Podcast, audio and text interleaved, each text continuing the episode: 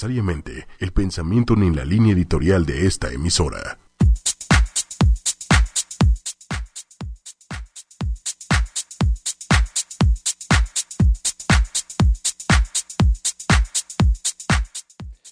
¿Qué tal? ¿Cómo están amigos? Muy buenos días tengan todos. Les habla el doctor Manolo Huasque. Ya para los que nos siguen jueves con jueves, bueno, pues tienen ya más o menos idea de quién soy. Este programa, recordemos que está dirigido, a, se llama Fitness, ¿no? Que pues miren, si lo pasamos al castellano, tiene que ver con el estar en forma, el estar en forma en la salud.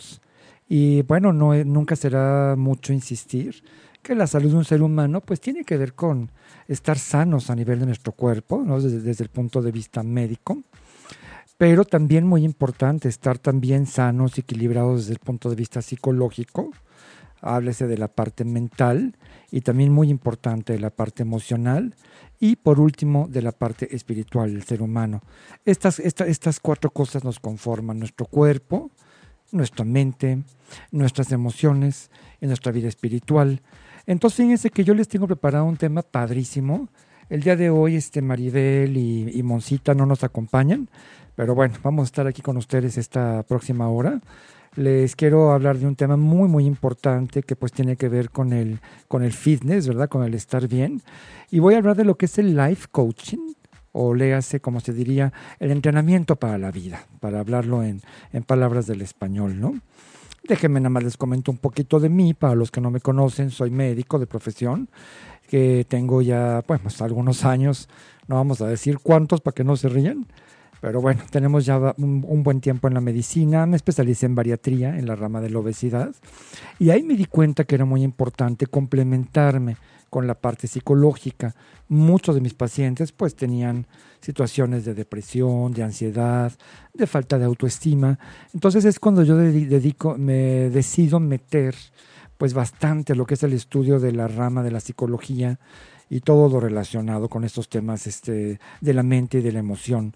Finalmente después tú tengo contacto con el coaching, que para mí pues marcó un, un hito en mi vida, un antes y un después. Me dio muchísimas herramientas para poder mejorarme, para poder sentirme mejor. Y pues bueno, es por eso que decidí darles este día, compartirles este tema. Es un tema, la verdad, muy, muy bonito, muy, muy rico, muy apasionante. Me permití por aquí hacer, hacerme un pequeño este, guía, ¿verdad? Un acordeoncito para no pasar por alto este, ninguno de los este, conceptos. Pero bueno, este es el tema que les tengo preparado para el día de hoy y espero que les pueda servir muchísimo. Estamos viviendo en una época en donde hay muchísimo sufrimiento, es impresionante ver cuánta gente está pues en este valle eh, con, con dolores, con situaciones no arregladas, con depresión, no sé si ustedes conozcan las estadísticas que nos habla de que nuestros adolescentes de la sociedad, pues la primera causa de muerte es el suicidio. Imagínense nada más que tan enferma por estar nuestra sociedad humana, ¿no? Cuando el propósito tiene que ver con la felicidad y tenemos todos los elementos para poder estar en ella. Entonces, de este tema es de lo que yo les quiero hablar el día de hoy y ojalá que pongan sus orejas muy, muy abiertas y más que nada su corazón. Déjenme nada más este les comento, eh, les voy a dar rápidamente las redes y el teléfono, porque nos encanta, es una forma de que nos retroalimenten con comentarios, con preguntas, todo es bienvenido. Entonces, miren, el teléfono en cabina, ahí les va, es 55 45 54 6498. Lo voy a repetir, 55 45 546498. El Twitter es arroba 8 y media oficial, todo pegadito. El Facebook es 8 espacio Y espacio media. Ya estamos también en, en TuneIn Radio y también estamos en iTunes. Y para aquellos que tengan alguna, alguna situación o algún comentario personal, me pongo también a sus órdenes. Mi celular es 55 21 12 5173. Entonces nos arrancamos. Yo quisiera empezar este programa tan hermoso hablando, dándoles una historia, una historia, una leyenda de la India, ¿verdad? Ese país tan hermoso que es otro gran continente. Se hablaba de un maestro hindú que era muy sabio, que era un hombre que se le veía feliz, sonriente, con la mirada apacible. Y eh, entonces él daba sus pláticas, la gente se acercaba, lo escuchaba. Y había un muchacho por ahí como de 14 años que se preguntaba, bueno, ¿por qué este hombre se le ve tan contento, tan en paz, es tan buscado, tan querido, ¿no? Dentro de esta comunidad, este, de esta aldea en la India, ¿no? Entonces él asistía continuamente a sus pláticas y bueno, quedaba verdaderamente extasiado. Y un día se atreve y se acerca y le dice, oiga maestro, yo quisiera este, que usted fuera un guía para mí en mi vida, yo lo, lo, tengo en un concepto de una persona muy querida, no hay una persona que exprese mal de usted y lo que más me impacta es verle esa mirada de paz, de sosiego, de satisfacción ¿no? en, sus, en sus ojos. Entonces yo quisiera ser su discípulo, ¿se puede? Y él le dice, claro que sí, claro que sí, este querido muchacho, te espero yo en mi casa. ¿Qué te parece? Nos vemos a las 5 para tomar el té. Entonces, pues bueno, el muchacho está feliz, llega puntualito a las 5. Recordemos que la India pues fue mucho tiempo una colonia de los ingleses, ¿no? Entonces la puntualidad es una de sus características. Entonces llega perfectamente arregladito y con la disposición. Y entonces el maestro le dice, mira, pásame esas dos tacitas, yo voy a traer el té de la estufa, ahorita vamos a empezar. Entonces el maestro empieza a verter el té en la tacita, ¿verdad? Y se empieza, se sirve primero él, la pone en su mesita y luego le empieza a servir a él. Y este té se empieza a desparramar, se va, sale y sale de la tacita. Y el maestro, el, el chico dice, bueno, pues yo creo que el maestro no vio, no se dio cuenta, Oiga, maestro, maestro, ¿qué pasó? ¿Sabe que se le está derramando el, té? Y le dice, mira, quiero que esta sea tu primera lección. Y él se queda, pues, ¿cómo que la primera lección? Sí, si tú vienes conmigo con tu taza llena, con tu cerebro lleno, con tu corazón lleno, no voy a poder vertir ningún conocimiento nuevo. Y así como el té se derrama de esta taza, porque la taza viene llena, así también tú necesitas estar vacío para que yo pueda poner algún concepto nuevo en tu vida. Entonces quiero que te vayas, esta es tu primera lección y medita mucho sobre esto. Entonces ya sabe el muchacho. Bueno, pues de esta misma manera yo también les digo a ustedes, eh, ábranse. Yo sé que muchas personas que me escuchan, hay doctores, hay colegas, hay compañeros, eh, finalmente pues nos creemos conocedores de, de muchas cosas, ¿no? Y no lo niego. Sin embargo, yo les pido que en este momento se abran, abran su corazón y su mente para que les entre un concepto nuevo. Yo quisiera empezar por hablar y decirles un poquito de qué es el coaching, el tan mentado coaching. Ahora se menciona en muchas partes, en muchos medios. Y fíjense que el coaching viene siendo, para empezar, es una propuesta psicológica, viene de una escuela de la psicología en donde se habla de que todo el propósito para el ser humano es hacia la felicidad. Entonces, fíjense, es una propuesta, es una escuela de pensamiento humano que nos va a ayudar a los seres humanos para encontrar la felicidad, esa tan nombrada felicidad. La palabra coach, yo la primera vez que lo escuché, pues pensé en un entrenador de fútbol americano, y efectivamente, eh, efectivamente habla de un entrenamiento. La palabra coach viene del francés y que viene de coche, de carruaje, fíjense, porque finalmente un vehículo lo que hace es llevarnos hacia un punto. ¿Estamos de acuerdo? Hacia una meta. Entonces, finalmente de ahí deriva la palabra coaching, que quiere decir todo lo que nos lleve hacia un objetivo o hacia una meta. El coaching, fíjense, realmente se vale de herramientas y de estrategias. Una herramienta, imagínense que ustedes quisieran clavar en la pared un clavo con las manos, ¿no? Pues miren, no lo lograrían a menos que fuera una pared de tabla roca y la otra sería que saldrían lastimados. Entonces, si yo utilizo un simple martillo, bueno, pues en dos patadas lo tengo puesto el clavito, ¿no? Y cuelgo mi cuadro. Entonces el coaching se va a valer de herramientas y de estrategias, que es lo que hacen los coaches en los deportes, ¿no?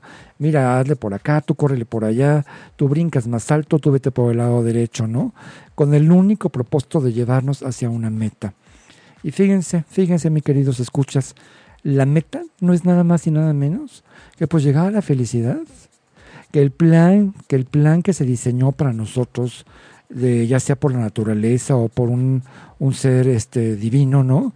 Está hacia la felicidad, no, no, no está hecha hacia el sufrimiento. Otra cosa es que finalmente yo esté entrenado hacia el sufrimiento y me siento en mi, en mi agua, ¿no? En mi, en mi momento cuando estoy sufriendo, porque para eso me entrenaron. Y el coach dice, no, la, la, la, la misión del ser humano en este espacio de tierra y de tiempo es ser felices, es aprender a amar, ayudar a que otros puedan también encontrar su camino. ¿Están de acuerdo conmigo? Entonces, fíjense que esta propuesta, hay una, una, cosa que me encanta, es que es muy natural, no se va a complicar, no se va a adornar con conceptos y palabras rebuscadas que no entendamos. Y está enfocada, eh, ¿cuál, ustedes dirán, ¿cuál es el campo de acción del coaching? Pues mire, tiene que ver con todas las áreas de la vida, ¿no? Está dirigido hacia todos los seres humanos, no hace excepciones. El coaching plantea que el ser humano es sano por naturaleza y que tiene todo el potencial para ser feliz y para ser productivo. Muchas escuelas psicológicas pues comentan ¿no? que el ser humano de entrada es neurótico y es patológico, es enfermo y lo que el terapeuta va a hacer es tratar de llevarlo hacia la salud. Y el coaching dice que no, que el ser humano en naturaleza es un ser sano, que después es el ambiente y nuestra historia personal y todas estas cosas las que influyen y nos van afectando. Pero si ustedes ven a un niño, el niño nada más es feliz. Si ustedes ven a un bebito de cualquier raza, país, cultura, ¿no? Es un niño que es feliz, que está jugando, que saluda a sus otros compañeritos, les manda una sonrisa, llega, se acerca, los abraza, no se complica. Entonces, finalmente, ese es el campo, el campo de acción, tiene que ver con todos los seres humanos, toca todas las áreas de la vida. Hay muchos tipos de coaching que se han derivado de, esta premisa, que es pues el que estamos hablando el día de hoy, es el life coaching, o sea, el coaching, el entrenamiento para la vida, nos, este, nos abarca a todos los seres humanos.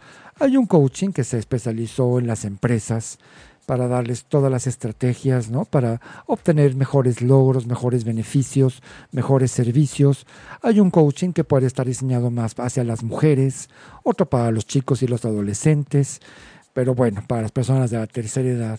Pero en general el campo de acción del coaching tiene que ver con todo. Su, su campo de acción básicamente se enfoca en lo más relevante y en lo más trascendente para nosotros. ¿Cuáles creen que puedan ser los, lo, lo, los temas más importantes para un coach? Pues miren, tienen que ver nada más y nada menos para ayudarnos a encontrar cuál es el sentido de nuestra vida. ¿Para qué caramba estamos en este plano? ¿no? Mucha gente dice, bueno, pues estoy aquí para estar feliz. Bueno, ¿y cómo te comes eso? ¿Cómo es para ti la felicidad? ¿no? El encontrarle un sentido, un porqué y un para qué a esta existencia terrenal, que hoy por hoy pues se calcula que el ser humano vive de 70, 80 años, y bueno, vemos cuántas personas llegan a la vejez, como se le llama ahora la tercera edad, pero no encontraron realmente cuál es el sentido para que están aquí en su vida, ¿no? Entonces, esa es una de las principales orientaciones, el ayudarnos a encontrar para qué estamos aquí. Otra pudiera ser, ¿cómo defino yo mi propia felicidad? Fíjense, mucha gente dice, bueno, pues la felicidad puede estar en tener mucho dinero, o en ser muy guapo, o en ser muy, muy famoso, tener mucho poder. Y bueno, yo me pregunto a la edad que tengo, ¿no? En los cincuenta y tantos, pues yo he conocido en mi vida personas que han sido millonarias, personas que han sido muy famosas, muy exitosas, y a veces descubro destellos de vacío en su mirada. No, no, no quiero decir que todos, pero yo me recuerdo mucho la mirada, por ejemplo, de Michael Jackson, no sé si ustedes recuerden, ¿no? Un chico, caray, con un talento impresionante, un gran cantante, que podemos decir como bailarín. Y no sé si ustedes recuerdan su mirada, ¿no? En los últimos momentos era una mirada perdida. Me, me lleva un poquito a la mirada de Amy Winehouse, una cantante más, más de los 2000, ¿no? De por acá. Entonces, finalmente, y no pudiéramos negar que había talento, había éxito, había poder. Michael Jackson tenía el poder a nivel mundial él pudiera haber este, movido masas completamente más que muchos políticos, ¿no? Era una persona muy admirada, entraba a las tiendas, cerraban las tiendas y él podía comprar, por ejemplo, se me quedó grabado un sarcófago, ¿no? De la época de la dinastía de los Ramsés, pero original. Y sencillamente era, quiero esto, quiero esto, pero con esa mirada perdida. Entonces, fíjense, realmente la felicidad es algo verdaderamente personal. Después podemos hablar en cómo se define esto, porque es algo verdaderamente muy, muy interesante. Si yo no sé qué es lo que quiero, hacia dónde voy a ir, qué cosas voy a implementar, qué cosas voy a hacer, cuáles otras no voy a hacer más para finalmente encontrarla. Pero primero tendré que definir cómo es mi felicidad. Espero que estemos de acuerdo, ¿no? ¿Cómo alcanzar esos sueños? Si yo no tengo un sueño claro y definido, ¿hacia dónde voy a caminar? Mucha gente, pues sí, yo tengo el sueño de casarme, ¿no? O el sueño de ser papá, o quiero tener mi casa. Pero bueno, el coaching nos da todas las herramientas para que lo, lo especifiquemos bien, para que lo llevemos al papel, lo escribamos, nos imaginemos de hecho adentro de ese sueño y que creen que la fuerza universal nos ayuda a que se complemente. Esa es otra de las áreas, ¿no? ¿Cuál es otra de las áreas en que se enfoca? ¿Cuál es mi misión? O sea, ¿para qué, para qué estoy yo aquí? Yo tengo claro que mi misión como, como ser humano y después como médico tiene que ver con el servicio tiene que ver con el ayudar desde la congruencia, yo ya habiéndome ayudado a mí mismo, para que otras personas que me brindan la confianza y abren su corazón puedan llegar también a encontrar sus, sus propios sueños, su misión, su felicidad y el darle un sentido a su vida. Con eso tiene que ver con mi existencia, lo tengo claro. No, no, no, siento que fue una cosa que me llegó de momento por inspiración. Es una cosa que a través de mucho, mucho estudio, de mucho trabajo, de mucho silencio, logré descubrir, ¿no? Sí, sí supe desde muy chico que yo quería ser médico, pero ahora lo veo verdaderamente como un apostolado, como una misión, como una vocación hermosa. Imagínense ser una herramienta para que otras personas puedan encontrar su propio camino, ¿no? Hacia la felicidad, desde verdaderamente desde la humildad o sea, yo soy el causante de que puedan llegar a su camino, pero no es que yo sea en sí la felicidad, sino es un simple instrumento que los ayude, que les clarifique su pensamiento y sobre todo su corazón. Entonces también tiene que ver con esto, con el, con el ayudar a los otros. Esa es parte de la misión. Como otra meta es cómo plantear mis metas, mis propósitos, ¿sí? Cómo lograrlo, hacer todo un esquema, un horario, ¿sí? Para no andar ahí bateando a ciegas, ¿no? ¿Cómo optimizar mis fortalezas? Todos tenemos talentos. Le pueden, si quieren, llamar dones del espíritu o le pueden llamar este, fortalezas. Para mí la palabra es un talento, ¿no? La cosa es saberlo encontrar, saberlo buscar, saberlo maximizar para beneficio de nosotros y de nuestros congéneres. Y también ayudar a que las personas también descubran sus áreas de oportunidad, en donde antiguamente se les llamaba debilidades, incluso a veces defectos, ¿no? tú no eres bueno para esto, tú eres torpe, tú no eres guapo, tú no sirves para esto, ¿no? Ahora se les llama áreas de oportunidad en donde yo puedo aplicar toda mi energía, todas mis fuerzas para desarrollarlas. Y bueno, si al cabo de yo estirarme y hacer el 100%, no logro llegar a ser el más talentoso, por ejemplo, en correr, pero bueno, finalmente no me dedico a las carreras, ¿no? No me va a preocupar tanto, ¿no? Pero también ayuda, ayuda en esto, ¿no? En el desarrollo de nuestras áreas de fortaleza y de nuestras áreas de oportunidad. Y ahora fíjense, les quisiera yo hablar de algunas de las características bien específicas del coaching. Eh, mucha gente dice, bueno, es que el coaching es muy rápido y por eso no sirve, o el coaching no indaga tanto en el pasado. Y bueno, yo no estoy eh, en desacuerdo, por supuesto, es muy importante irnos al pasado, porque el pasado crea, esa historia crea nuestro presente. Pero fíjense, el coaching tiene características bien, bien, bien, bien, bien interesantes, ¿no? El coaching, para empezar, se nutre de escuelas como el humanismo, ¿sí? Eh, mucho de la neurolingüística, no sé si ustedes hayan escuchado el término de la logoterapia, en donde dice que pues finalmente somos lo que hablamos, ¿no? Si yo le digo a una persona, ¿cómo estás? Pues hay dos, tres, ¿no? Bueno, pues eso, eso refleja realmente cómo está mi, mi alma, ¿no? Mi, mi estado emocional. Entonces, finalmente eh, está, está, está, fundamentado en escuelas, toma algo en el conductismo, por supuesto, de la psicología, de la psicología cognitiva conductual. Obviamente agradece mucho a la logoterapia con el doctor este Víctor Frankel, algún día hablaremos de él. Sí, definitivamente somos lo que hablamos, retoma bastante del psicoanálisis, del conductismo, o sea, no hay una sola escuela que sea invalidada por el coaching. Como yo dije en un principio, es sencillamente es otro camino para llegar al autodescubrimiento. Eh, una característica que a mí me encantó, a mí como médico, es que es algo natural. Yo espero que hasta este momento de la plática todo lo que les haya comentado lo hayan entendido no es mi intención adornarme con conceptos y con palabrería.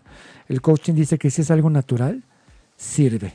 Y en cuanto yo lo complico, deja de ser funcional. Fíjense qué interesante, ¿no?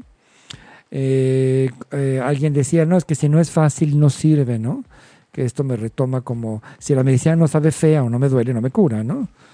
Entonces, no necesariamente. Yo puedo, yo puedo hacérselos muy amable, muy llevadero, básicamente muy humano. En el, en el coaching no se habla de terapeuta y de paciente, se habla de que hay un coach y hay un coachee. ¿Sí? Entonces, finalmente, ahí hay otra diferencia con la psicología. Lo que más me encanta es que es una relación horizontal entre yo y, y, el, oyente, el que me está escuchando. No tengo yo, pues, ¿cómo les diré? La autoridad de estar yo arriba de él y de decirle, lo que tú tienes que hacer es esto, ¿no? ¿Sabes qué? Quítate el problema si aborta, o sabes qué, divórciate, o salte de casa de tus papás, o sea, porque yo pienso que el mejor psicólogo somos nosotros mismos. Lo que un buen coach hace a nivel horizontal es plantearle a, su coachee las preguntas correctas y adecuadas para que él mismo las conteste. ¿Y qué creen? Que al contestarlas él se escucha. Y finalmente lo que yo voy a hacer es que ese señor o esa señora, ¿no? se hagan responsables de sus decisiones. No voy a ser yo el que lo voy a decir lo que tiene que hacer, porque entonces yo ahí asumo la responsabilidad. Y no se trata de mi vida, se trata de la vida de la persona que me está escuchando, ¿estamos de acuerdo? Entonces, esa es la parte que más me encanta, que tiene también que ver mucho con el humanismo. Es una relación horizontal, en donde juntos vamos a encontrar alternativas, soluciones, pero lo más importante es ayudará a que la persona asuma. Si una persona me dice, ¿sabes qué es que mi esposo me golpea, me maltrata y es infiel y es tomador? Bueno, finalmente si tú decides no dejarlo por los motivos X, bueno, nada más asúmelo, pero ya no te quejes.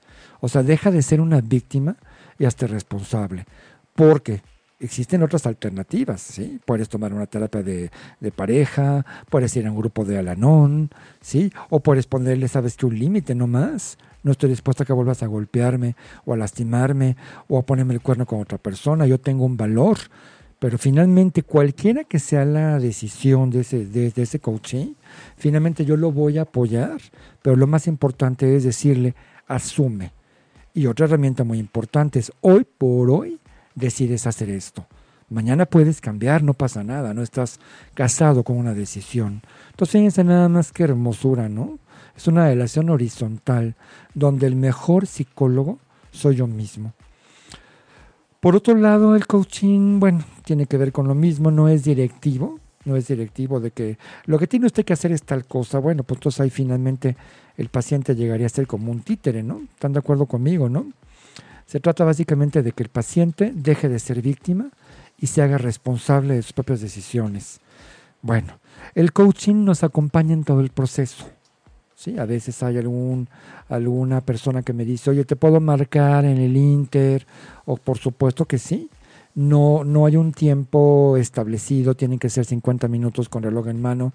A veces se puede la persona exceder a más tiempo. Entonces finalmente el, ser humano se siente acompañado, que es, es una cosa que es muy importante porque nos da paz, nos da tranquilidad. Eh, ¿Qué otra cosa es, importante? El coaching dice que si en seis meses la persona no ve un cambio sustancial, pueden pasar dos cosas. O ese coach no es el indicado para ese, ese cliente, o el cliente no está haciendo lo, lo pactado, ¿no? No está haciendo su, su labor, su trabajo. Entonces también yo tengo en mi carrera, en mi experiencia, ¿Cuántos pacientes que han estado años, años bajo un tratamiento, no quiero mencionar específicamente psicoanálisis, puede ser cualquier tipo terapia, gestalt, etcétera, ¿no? Y yo digo, bueno, pues te sientes mejor y siguen tomando antidepresivos y yo digo, bueno, esto ya se convirtió en una verdadera dependencia, en un gran negocio para ese otro doctor. No quiero generalizar, repito, pero a mí me impresiona ver cuánta gente que está años y años en una terapia y no se ve un cambio realmente importante en su vida. Entonces, bueno, hay que establecer ahí unos límites, ¿no? El coaching está muy enfocado en la parte presente, ¿sí? Nos prepara para vivir un futuro más halagüeño, más tranquilo. Sí retoma, retoma el pasado. Mucha gente detractores dicen que no, que el coaching es algo que está nada más basado en el presente. Por supuesto que no. Eh, en el pasado, ya platicaremos en algún otro programa, pues se pueden hacer básicamente dos cosas, ¿no? O rescato mis triunfos. Todos tenemos cosas que en la vida han sido exitosas para nosotros, ¿no? El día que la chava que me gustaba me, hizo caso, el día que saqué una buena calificación, un día que mi papá me dio un buen abrazo, ¿sí? Un día cuando tuve un buen acierto y metí gol en un partido, ¿no? Puede ser de cualquier tipo. Eso se llama rescatar la memoria de triunfos. Y bueno, si yo insisto en que no hay triunfos, o por lo menos no me acuerdo de ellos, viene lo que se llama el rediseño del pasado. Y fíjese esto qué interesante es. De veras es corto el tiempo para hablar de un tema tan interesante, pero el rediseño, imagínense, es que fíjense que mi padre me golpeaba y me encerraba y abusaba sexualmente de mí todo. Bueno, yo luego les digo, bueno, ahora tú eres papá, ¿verdad? Tienes unos hijos, ¿no? Porque no le agradecemos a ese papá que te maltrató, porque él hizo la parte oscura. Y yo no puedo ver la claridad si no conozco la oscuridad, ¿estamos de acuerdo? ¿Cómo voy a saber que existe la bondad si no sé que existe la maldad? Entonces, por, por paradójico que esto suene, habría que agradecerle, por ejemplo, ¿no? a los narcotraficantes, a los violadores, a los asesinos, porque ellos juegan el papel difícil, fíjense. Ellos están en la zona de la oscuridad, de las tinieblas, del mal. Y eso me deja reconocer que hay una Teresa de Calcuta o hay un Gandhi, ¿sí? Que son personas que están en el lado de la luz en el lado del amor, de, lo mal, de la humildad, de la caridad. Pero bueno, yo sé que existe el día porque existe la noche. Entonces fíjense lo que podemos hacer con el pasado. Dejar de estar victimizando, culpando y decir, bueno, ¿sabes qué? Yo viví esto, es lamentable, pero finalmente gracias a esto, hoy yo como papá decido ser un papá presente, amoroso, no abusador, no autoritario, sí comprensivo, poder decir, perdón, hijo, eh, cometí un error, metí la pata, estamos aprendiendo en el proceso juntos, ¿no? Pero bueno, gracias a eso tuvo que haber alguien que hizo la parte contraria. Es lo que se llama como el, el rediseño del pasado.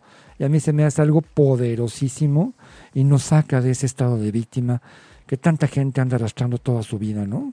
Ahí andamos como el pípila cargando una piedra. El coaching también plantea una diferente forma de aprender las cosas. Eh, se hablaba por ahí de que pues es ensayo y error y ensayo y error, ¿no?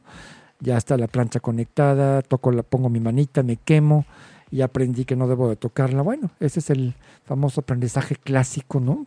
Y el coaching dice que no, que el aprendizaje puede ser, yo tengo, fíjense, fíjense qué bonito, ¿eh? Yo tengo una conducta, tengo una acción, y esto me genera un resultado. ¿sí? Yo me detengo y observo. Si ese resultado que yo veo no me gusta, entonces modifico sencillamente mi conducta. O sea, esto es, si yo estudio, por lo tanto acabo mi carrera joven y me recibo, bueno, pues rápidamente puedo tener mi trabajo, ser mi propio jefe, comprarme mi casa, mi coche, haber viajado, ¿sí? Bueno, entonces quiere decir que el estudio, que es la conducta, realmente me, me funcionó. ¿Qué hago? Pues sigo estudiando, me sigo actualizando, ¿no? Entonces, fíjense, no necesariamente tenemos que estarnos quemando con la plancha cada rato para aprender. Aquí se habla de que hay un tipo de aprendizaje que es amable. Ahí les va un ejemplo práctico. Yo voy a una fiesta, una pachanga, ¿no? Y sé que va a haber bebidas y sé que, me quiero divertir y bailar y estar feliz, ¿no? Bueno, entonces alguien me dice, oye, aguas, no vayas a manejar porque te puedes lastimar, puedes matar a otra persona, tú puedes quedar lisiado, puedes acabar en la cárcel, porque no invitas a alguien que maneje, tómate un Uber, ¿no? O finalmente no tomes tanto, asigna un conductor, ¿no? Si yo hago caso, este sería un aprendizaje amable, fíjense.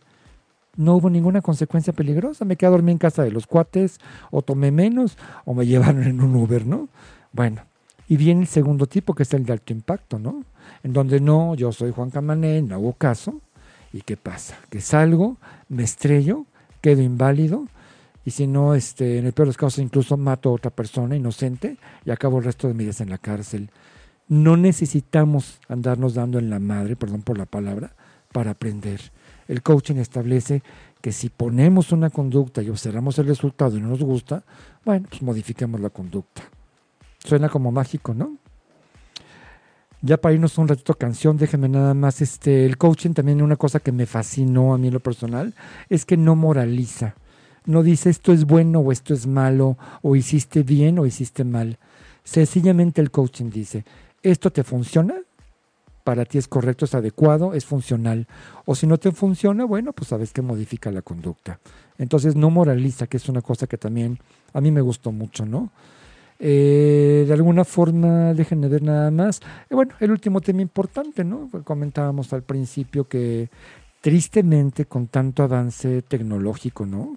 ¿Cómo es posible que ahora una persona la operen de cataratas y a los pocos minutos sale casi casi manejando por sí misma, ¿no? Cuando yo hace 15 años mis pacientes se pasaban un mes sentados en un sillón con cáscaras de papa, ¿no? Bueno, la tecnología ha avanzado en forma agigantada ¿Cómo es posible con tanto avance, ¿no? que con un clic de un teléfono yo pueda comunicarme a Australia y ver a la persona que está a distancia, ¿no? Y sin embargo, fíjense, nuestro, nuestro enfoque está hacia el sufrimiento. Y les voy a poner un ejemplo. Yo llego a una, a una casa, me siento en el consultorio del doctor Manolo. Ay, mira, ahí está un clavo. O hay un hoyito en la pared, o se paró una mosca. Y en ese momento dejo de ver todo alrededor. Me olvido de la ventana con sus paisajes, de que hay unas bonitas pinturas enfrente de mí, que hay un doctor que está hablando conmigo en forma amable. Me enfoco en la mugre moza que se paró, ¿no? O en el hoyo o en la grieta. Bueno, ¿por qué me enfoco en eso? Porque para eso me entrenaron. Y ustedes díganme si no es así. Una persona puede tener 40 mil características padres, ser linda, comprometida, amable, caritativa, bondadosa, de éxito. ¿Y qué es lo primero que yo hago? Claro, pues sí, pues si es la, la galana del jefe, ¿no? O claro, pues con esas piernotas, ¿cómo no va a tener el puesto que tiene? Automáticamente tiendo a ver la mancha, a descalificar y a no darle crédito a esa persona que por sus méritos tenga un buen puesto. O mira qué padre casa, ¿no? Pues sí, pues claro, pues si este es el hijo del político, no sé cuál. ¿Cómo sé yo si esa persona no ha sido alguien que se comprometió con su trabajo, alguien constante, ¿sí? alguien que tiene un sueño claro y que logró tener su casa preciosa, ¿no? Rápidamente lo descalifico. Entonces, bueno, ese es, el, ese es el entrenamiento que tenemos. Estamos muy preparados, muy especializados para sufrir. Y fíjense que el plan es completamente el contrario. Tiene que ver con el gozo, con la dicha, con el bienestar, con la felicidad. Entonces, estos son los temas que abarca el coaching.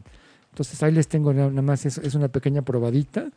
Vámonos a una canción que me encanta, es una canción retro de los setentas, de un gran cantante, la gente que sea más o menos de 30 para acá seguramente lo conoce, es Neil Diamond, que tiene un repertorio precioso y bueno, su canción es I am, I said, yo soy, yo digo, y pues ahí les va de corazón, ojalá que la disfruten. Gracias. Bueno amigos, ya regresamos. Ojalá que les haya encantado esta canción. Es una rola súper padre. Bueno, a mí en lo particular me fascina.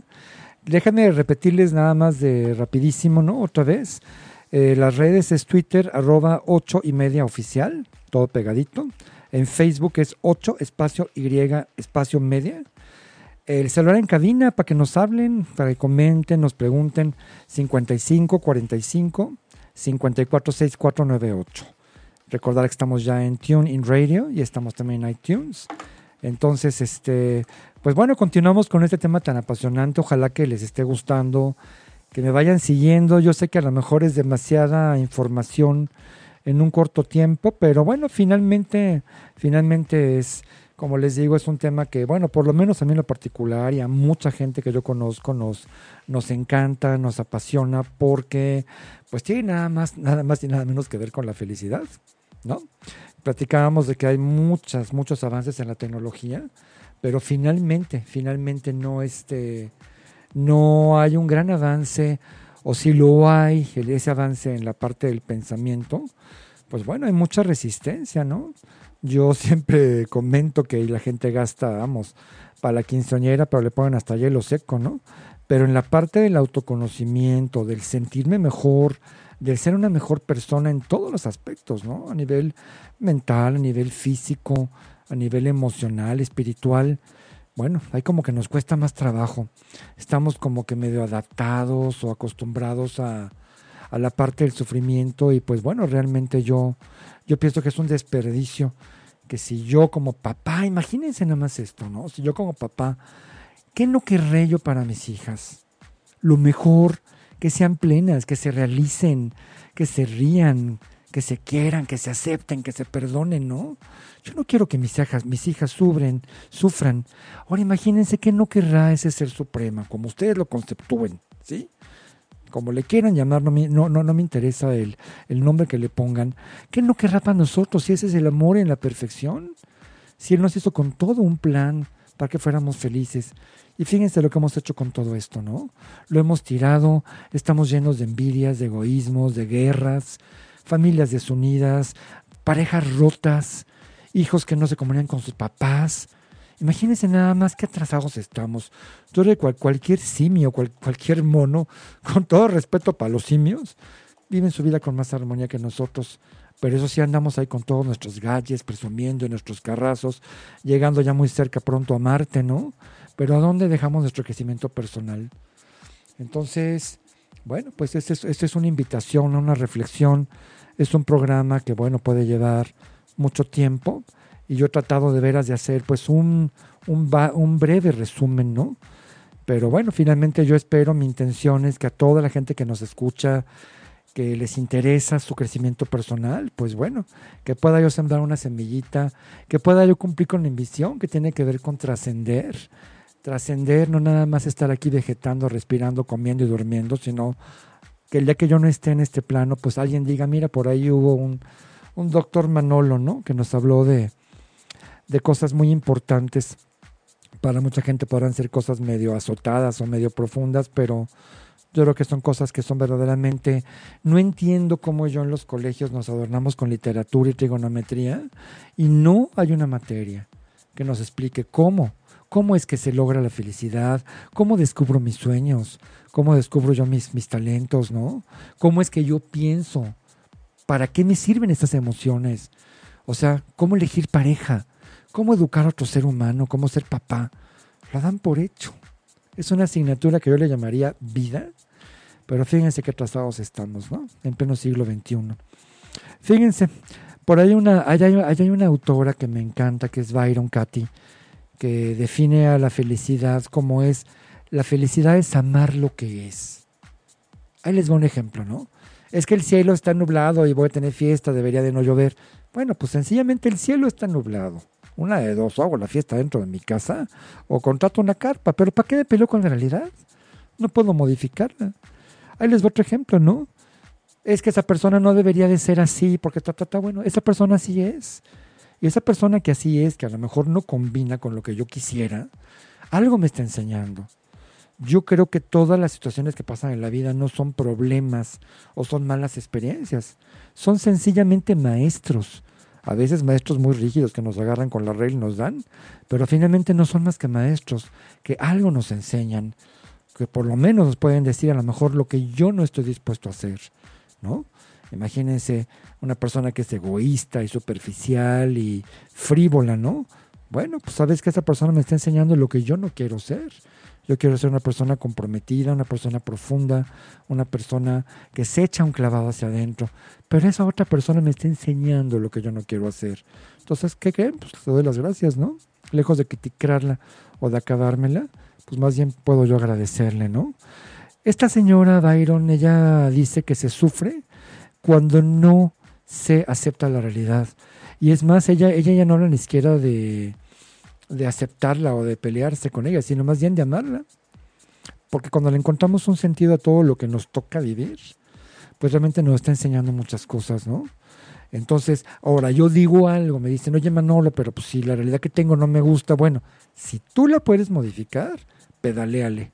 No te quedes sentado quejándote, ¿no? Si tú tienes una situación que no te está gustando, que te incomoda, una piedra en el zapato, y de ti depende sacarla, hazlo. ¿Qué esperas? No te pases tantos años desperdiciando tu vida, ¿no? En recriminar y en culpar y en pelearte y en odiar y ¿para qué? ¿Sabes qué? Si de ti depende, modifícala. Acciónate, muévete, cámbiate, habla con ella, etcétera, ¿no? Pero si finalmente no puedes modificar la realidad que tienes enfrente, pues mejoraste amiga de ella. Así de sencillo, ¿no? Entonces, bueno, aquí estamos entrando ya temas un poquito como filosóficos, ¿no? Pero yo estoy de acuerdo, ¿no? Yo puedo modificar lo que de mí depende y lo que está en mí, pero pretender modificar a otra persona, puta, pues a menos que sea yo Dios, ¿no? ¿Cómo le hago? Ahorita, ahorita, ahorita veremos por qué las personas pueden cambiar o no pueden cambiar. Pero bueno, lejos de estar viendo la famosa paja, ¿no? En el ojo ajeno, ¿por qué no mejor ver la, vida que traemos cargando en los hombros, a nuestras espaldas, ¿no? Si yo llevo tantos años en esto del estudio, de la medicina, el apasionante tema de, la, de las neurociencias, de la psicología, del coaching, ¿no? De la religión, para mí también es importante, ¿no? Bueno, y aún hay cosas que a veces este, de alguna forma vuelvo a caer y me equivoco y me engancho y yo todo me altero a mi persona. Imagínense con tanta reparación, ¿no? Ahora la gente que ni siquiera se pregunta, nada más sufren, ahí van caminando como borregos sufriendo, ¿no? Siguiendo al, al, al rebaño, ¿no? Entonces, no, somos seres humanos con capacidad, tenemos la capacidad de ser reflexivos, de razonar, ¿Y qué creen que un indicador de saber si voy por el camino correcto no es mi corazón? Mi corazón no se equivoca, ese no, ese no, ese no me pone la pata para que me caiga. Si yo no me siento contento, realizado, pleno, es que no estoy haciendo las cosas correctas, las cosas que para mí funcionan. Entonces, fíjense, aquí entra un tema que me fascina, que yo les llamo los, los saboteadores del crecimiento un saboteador es algo que me pone la pata para que me tropiece, ¿no? En el programa anterior, nuestro amigo Rodrigo nos hablaba de, cuando nos, eh, nos ponemos el pie para tropezarnos finalmente, ¿no? Y yo le comentaba, bueno, yo eso le llamo sabotaje, ¿no? Entonces, fíjense, ¿por qué las personas podemos no crecer? Y permanecemos en nuestra vida sufriendo ahí estancadotes, ¿no? Ahí les va, y tomen nota, ¿no? La primera es el ego la palabra tan mentada por Sigmund Freud, el padre de la psiquiatría, ¿no? El ego. El ego tiene su lado positivo. Gracias al ego estoy donde estoy. ¿Cómo que no puedo? Claro que sí, me quito el nombre. Ese es el ego positivo que construye.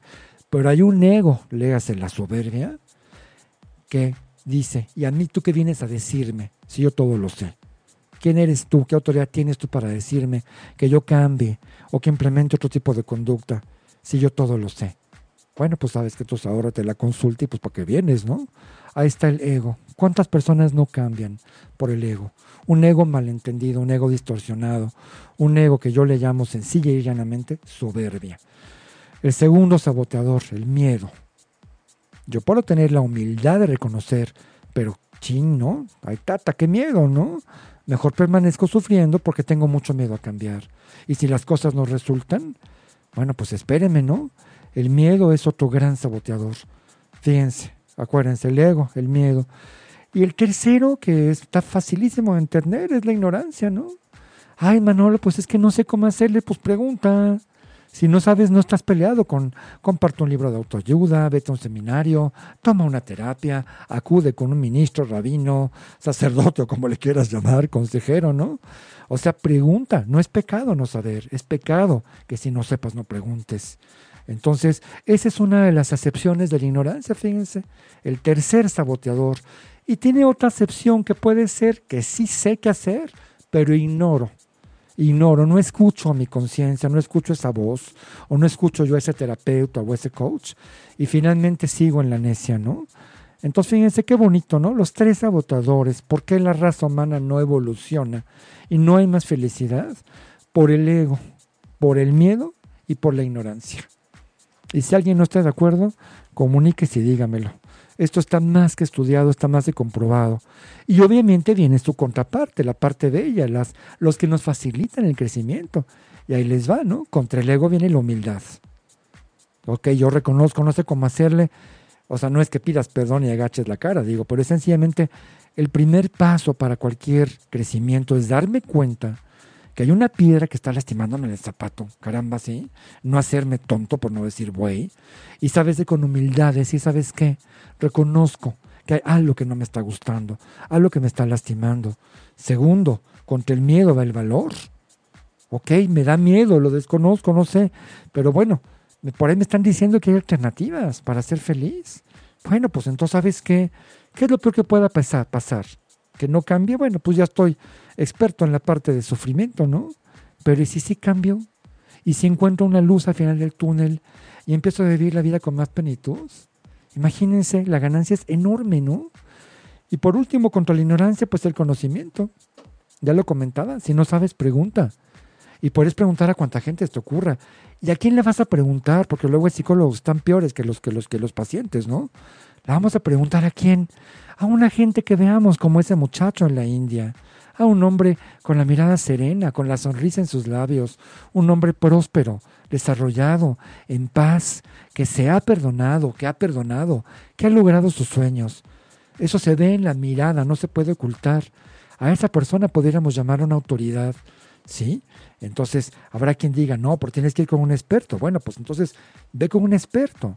La psicología ya no, ya no es ciencia del pasado, de darnos electroshocks, choques de insulina y baños de agua fría.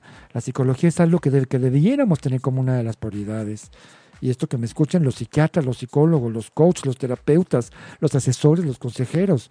Somos de la primera línea de necesidad para el ser humano del siglo XXI. Ya basta, ¿no? Basta con tanta con tanto prejuicio y, ay, mira, es que está loco, va con el psicólogo. Pues espérame, es una persona que se quiere conocer, que quiere caminar, que quiere estar plena y quiere ser feliz, que algún día será papá, será mamá y quiere darles a sus hijos herramientas para que sean felices. Ese es el plan que tenemos, ser felices, ¿no? Y ayudar a que otros también encuentren su caminito. Pero bueno, por aquí alguien preguntaba la diferencia entre dolor y sufrimiento. Pues miren, si yo ahorita me pego en la mesa, pues ese es dolor. Es un acto que ya pasó. Sí me duele, ¿no? Bueno, cada que yo lo evoco y recuerdo que me dolió, esto se llama sufrimiento. El sufrimiento decíamos que es, por un lado es pelearnos con la realidad, pero por otro lado también es evocar el dolor, el dolor. Y créanme que nos hemos hecho como expertos en ello, ¿no? Entonces, ahí está la diferencia básicamente. Por ahí había una historia de alguien que fue a una conferencia con esta doctora Byron Katy, un viejillo, ¿no? ¿Cómo quiere usted, doctora, que yo no sea un hombre que sufra? Yo soy holandés, me tocó la invasión de los nazis, bombardearon mi ciudad, mataron mi familia. Este, yo, era, yo, yo era una persona que tenía eh, tranquilidad, abundancia, una bella familia, etcétera. ¿Cómo usted quiere que yo sea feliz? Ella le decía, bueno, es que ya la guerra ya pasó. Eso fue en los años 40. Estamos en los 2000 y usted sigue sufriendo y recordando el bombardeo y cuando su pierna estalló y cuando sus papás los balacearon. Bueno, cada que usted está recordando lo que le pasó, usted está conectado con el sufrimiento. Y yo le pregunto, ¿no ya fue suficiente lo que los nazis hicieron en su país, en su ciudad? Bueno, pues usted está peor que los nazis, porque usted se lo hace todos los momentos de su vida. Sopas, ¿no? ¿Tiene usted motivo para seguirse, para, para seguirse haciendo sufrir? Pues no. Bueno, pues yo le invito a que usted ya deje eso en el pasado y sabe que se me lo está contando es porque usted está vivo, usted es un sobreviviente. Ahora quiero que usted sea no un sobreviviente, sino un viviente y un ejemplo de que se puede. ¿Sí? Bueno, se dibujó la sonrisa de, este hombre de 80 años después de mucho tiempo de estar con el ceño fruncido, enojado, peleado, lleno de rencor y de dolor, ¿no? ¿Por qué no decir, bueno, finalmente aquí estoy y puedo ser testimonio para las nuevas generaciones, ¿sí? De que se puede salir adelante. Ahí tenemos una probadita, ¿no? De lo que esta señora Byron dice, ¿no? Para acabar, para acabar nada más quiero decir cómo se conforma mi ser bueno, a mí se me hace algo muy entendible. Yo soy alto porque lo heredé. Vengo de una familia alta. Entonces mido 1,90, ¿no? ¿Creen que pueda hacer algo yo con mi herencia? Pues miren, ya se habla por ahí del código genético, todo este rollo, ¿no? Sí, en un futuro viene toda esta manipulación de los genes, pero hoy por hoy yo soy parte de lo que heredé. Dos, soy parte de mis circunstancias de vida. Me tocó ser hombre, me tocó ser el mayor de los hijos hombres, me tocó vivir en una familia de tal o, cual circunstancia, ¿sí? en donde mi papá se muere cuando estaba yo muy chico, etcétera, etcétera, etcétera. También soy producto de esas circunstancias de vida, ¿no? Pero ¿qué creen? La tercera y más importante, también yo soy lo que decido ser. No se vale ese como yo heredé ser chaparro y regordete, o como yo viví en circunstancias donde mi papá era alcohólico y me golpeaba, entonces yo ahora voy a ser asesino, ¿no? Espérenme, espérenme. Hay muchos ejemplos de personajes como Abraham Lincoln, que tiene una historia de lo más triste, y fue el hombre que abrió la esclavitud en Estados Unidos, ¿no? Y en cambio ha habido personas que han tenido la belleza, el dinero, una familia estructurada y resultan ser narcotraficantes en las puertas de un kinder. Entonces, finalmente, lo más importante, y esto lo decía por ahí Víctor Frankel, yo soy lo que yo decido ser, ¿sí? Sí, sí soy mi, mi, mi herencia, sí soy mis circunstancias, pero yo puedo rediseñarlas y finalmente llevarlas hacia el plano positivo, ¿no? Y ahí les va la última, la última, la definición de autoestima. Los consultorios están llenos de personas con depresión, de personas con problemas, de personas en guerra, de personas llenas de rencores por la tan mentada autoestima. Sí, la autoestima me dice, ¿no? Ahorita voy a decir la definición coachística, que soy único, que soy irrepetible, ¿no? No hay otro Manolo Huásquez Robalcaba más que yo. Ay, bueno, pero si tuviera un gemelo idéntico, bueno, pues él tendrá su personalidad también propia, ¿no? Entonces finalmente soy único, soy irrepetible, me acepto, me respeto, me quiero y me valoro, sin importar mis resultados, fíjense. Ah, como saco 10 es valgo, y si no, si no lo saco no valgo. Ah, como tengo un buen coche valgo, y si no, no valgo. No, yo sé que yo me he estirado y he hecho lo que necesito hacer y que es un proceso que va a llevar un tiempo, pero finalmente mi valía no tiene que ver con mis logros, Generalmente los logros van de acuerdo a la autoestima, pero no van de la mano, no, no, no, todo el tiempo son implícitos, ¿no? Me perdono, soy ser humano, soy falible, me equivoco. También tiene que ver con esto de la autoestima, ¿no? Me gusto, me gozo, me río de mis problemas, de lo que yo le llamo mis defectos, ahí sí, pobre de mí, mira, no sé cuál. O sea, cuando dicen, cuando yo aprendo a estar solo y a, a reírme de mí mismo, tengo una buena autoestima, he llegado a una madurez emocional pero bueno, ahí les va la definición del coaching que me, parece maravillosa. Es autoestima es igual a yo pienso, siento, digo y actúo en congruencia. Ahí les doy un ejemplo para acabar. Si yo pienso que una persona es muy agresiva y violenta mi vida y me, me pongo yo nervioso, triste y iracundo, ¿sí? Me siento enojado, triste, bueno, abatido, ¿no? se lo digo a alguien, lo comparto con mi esposa, con un, hermano, con el vecino, ¿no? Sabes, de con tal persona me siento de veras que me transformo en Hulk, ¿no? En un monstruo, ¿no? Ah, pero ¿qué creen? Todos los domingos voy como con esa persona. Ahí no hay congruencia.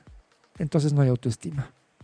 Hasta que para que les quede claro y nos dejemos tanto rollo, cuando yo pienso y yo siento y digo y actúo en congruencia, estoy instalado en la autoestima. Fíjense qué hermoso, ¿no? Eso es una definición que les dejo hermosa de lo que es el coaching. Para el siguiente programa, si me lo permiten, voy a hablar de muchas de las herramientas, herramientas tan hermosas que nos van a servir en la vida de todos los días, ahora sí que en el everyday living, para poder ser unas mejores personas, estar más, más contentos. Pero bueno, dada la brevedad del espacio, pues aquí, aquí le paramos por el día de hoy les deseo de corazón pues que tengan un bonito, un bonito día, que reflexionen un poquito, que se detengan en ese correr de la vida diaria del siglo XXI.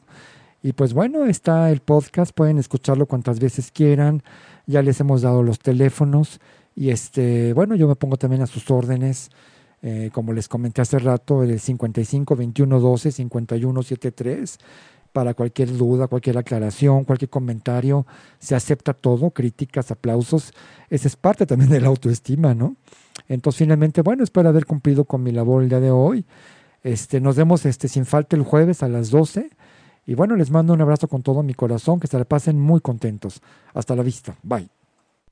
Si te perdiste de algo o quieres volver a escuchar todo el programa, está disponible con su blog en ochoymedia.com y encuentra todos nuestros podcasts de todos nuestros programas en iTunes y Tuning Radio. Todos los programas de ochoymedia.com en la palma de tu mano.